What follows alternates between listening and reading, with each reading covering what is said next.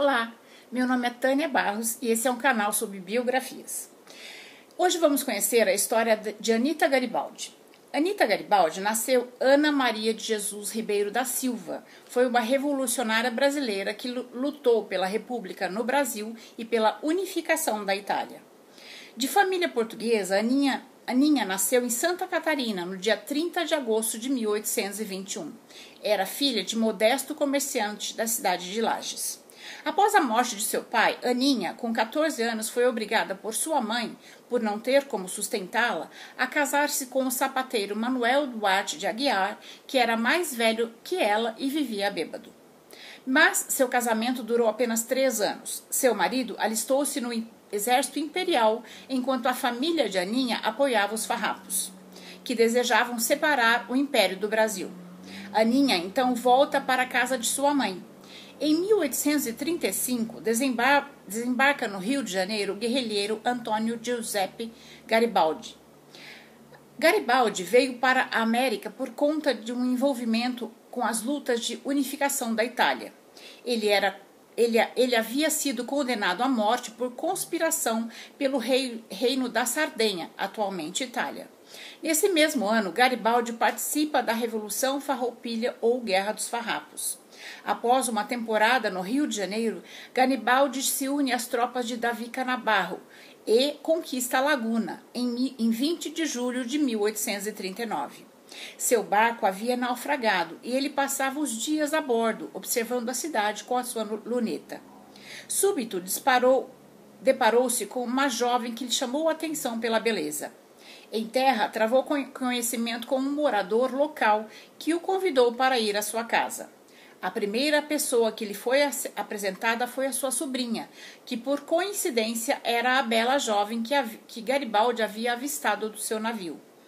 Aninha e Garibaldi se apaixonaram à primeira vista loucamente, e apesar de ela ser uma mulher casada, passaram a ter um romance.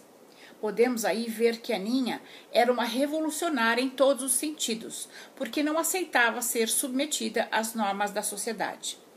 Aninha vira Anita, como Giuseppe a chamava carinhosamente em italiano. Após anos mais tarde, Garibaldi recordaria com minúcias o primeiro encontro entre os dois. Ele diz: Um homem que tinha conhecido convidou-me a tomar café em sua casa. Entramos e a primeira pessoa que me pareceu era Anita, a mãe dos meus filhos, a companheira da minha vida, nos bons e nos maus momentos, a mulher cuja cuja coragem tantas vezes ambiciono. Ficamos ambos estáticos e silenciosos, olhando-nos reciprocamente, como duas pessoas que não se vi, vi, vissem pela primeira vez e que buscam na aproximação alguma coisa como uma reminiscência. Assaudei finalmente e, e disse: Tu deves ser minha. Anita, já unida a Garibaldi, participou ativamente do combate de Imbituba, Santa Catarina, e da Batalha de Laguna, onde carregou e disparou um canhão. Recebeu seu primeiro batismo de fogo quando o barco foi atacado pela Marinha Imperial em 1839 e Anita utilizou a carabina para se defender. Anita participa da luta conduzindo colunas em marcha, organizando um hospital para cuidar dos feridos e participando também das batalhas. Durante a Batalha dos Coritibanos, Anita foi capturada pelas tropas do Império. Grávida de seu primeiro filho, foi informada que seu marido havia morrido. Inconformada, conseguiu fugir a cavalo e saiu à procura de seu marido, localizando-o na cidade de Vacaria. Quando os farrapos foram derrotados em Santa Catarina, o casal decidiu ir para o Uruguai, o único país da é, época que aceitava o divórcio e o único que havia reconhecido a República Rio-Grandense. Conduzindo um rebanho de 900 reses, que são animais de quatro patas que são abatidos para alimentação humana, o casal se estabelece em Montevidéu, onde se casam em 1842. Anita e Giuseppe Garibaldi tiveram quatro filhos e três chegaram à idade adulta: Domenico, Menotti e Ricciotti. Anita e Giuseppe vieram, viveram na capital uruguaia, Montevideo, de 1841 a 1847. Garibaldi foi feito comandante da Marinha no Uruguai e chefiara a, legião, a legião italiana formada por compatriotas exilados. A marca dessa tropa era o uso da camisa vermelha e assim se tornariam conhecidos. Em 1846, eclodiu a guerra contra a Argentina, onde Garibaldi comandou a frota uruguaia. Em 1847, Anita acompanha o marido, que volta para a Itália levando os três filhos.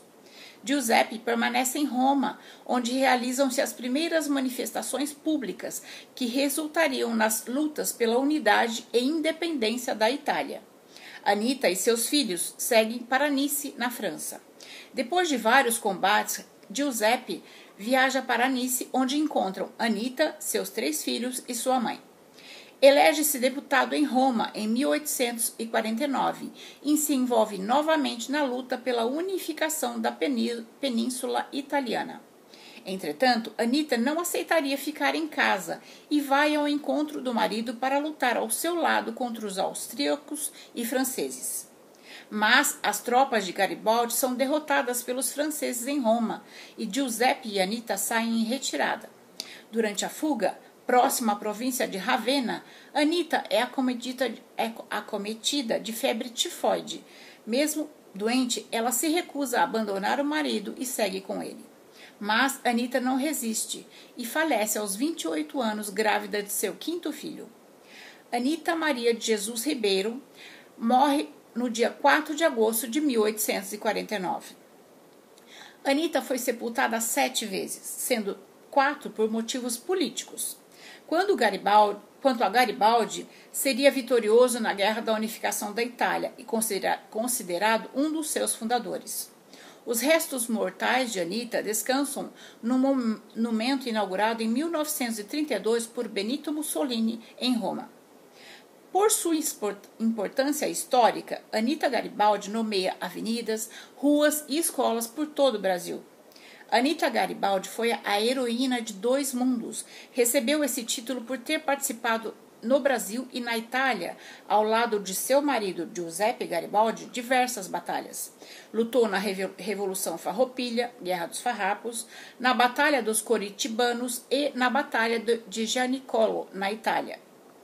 Termino essa biografia com a frase de Anita: Não tenho medo de viver, de correr atrás dos meus sonhos. Tenho medo de ficar parada. Essa é a nossa história de hoje. Se você espero ter contribuído para que o seu dia seja bom. Se você gostou, deixe o seu joinha, se inscreva no canal, clique no sininho para ser avisado das próximas histórias. Até a próxima história.